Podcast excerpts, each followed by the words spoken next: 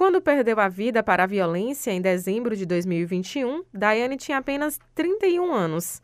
O suposto assassino, o homem com quem conviveu por oito anos e com quem tinha dois filhos pequenos, segue solto. A mãe de Daiane, que não quer ser identificada, disse que fez o que pôde, mas quem cometeu o crime ainda não foi punido. Ninguém sabe onde ele anda, ninguém sabe onde ele vive. Né? Eu não tenho nada da família dele aqui que eu possa mais fazer busca em cima disso aí.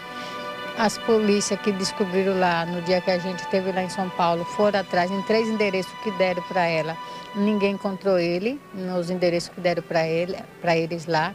Então ficou uma coisa assim que a gente procurou, procuramos. Eu fiz o que pude quando eu estava lá em São Paulo, mas infelizmente não encontrei nada, não achei nada. Ele evaporou, ele sumiu. O caso de Daiane é mais um que entra na estatística no país. Aqui na Bahia, de 2017 até 2020, os crimes de feminicídios vinham em uma crescente. Mas no ano passado, segundo dados da Secretaria de Segurança Pública do Estado, os registros caíram 18%. Passou de 113 para 93. O tenente Rafael Lino trabalha na Operação Ronda Maria da Penha e acompanha de perto mulheres que vivem sob a proteção do Estado. Ele acredita que a leve queda se dá por diversos fatores, mas principalmente porque as vítimas já sabem a quem recorrer. Em verdade, a gente vem notando né, um, um aumento nos números de mulheres que procuram, e isso também é um reflexo positivo é, de conscientização, de educação dessas mulheres, né, de estar tá procurando os meios de, de se proteger.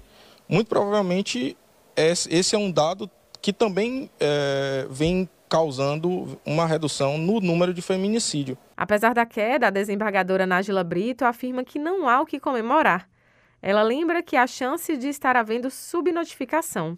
A diminuição é ínfima e nós nos preocupamos muito ainda com subnotificações, porque homicídios né, houve muitos, muitos homicídios que podem ainda não ter sido denunciados como feminicídios. A desembargadora também ressalta que é preciso ficar em alerta para as diversas formas de violências que levam ao feminicídio. Às vezes ela nem sequer percebe que está passando por uma violência doméstica.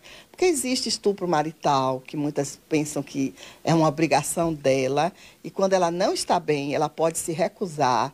Existem ameaças que não deixam marcas, né? não é violência física, e às vezes atinge muito mais, porque traz a depressão, traz o suicídio, aquela violência psicológica. As leis vigentes no país têm sido de fundamental importância. Leis que, que protegem a mulher, e são mais de 12. As principais são a Lei 11.340, que é denominada Lei Maria da Penha, e a Lei 11.104, que é a lei do feminicídio, que qualifica o crime e torna a pena bem maior a lei dos condomínios, que obriga os condomínios a, a informar quando estiver ocorrendo alguma violência dentro né, do seu âmbito. É fundamental que toda e qualquer violência seja denunciada. E no caso da violência contra a mulher, qualquer pessoa pode fazer isso de forma anônima. Uma das possibilidades é pelo site disquedenuncia.com. Outra opção é o número 180, onde você pode fazer ligação direta para a Central de Atendimento à Mulher em Situação de Violência.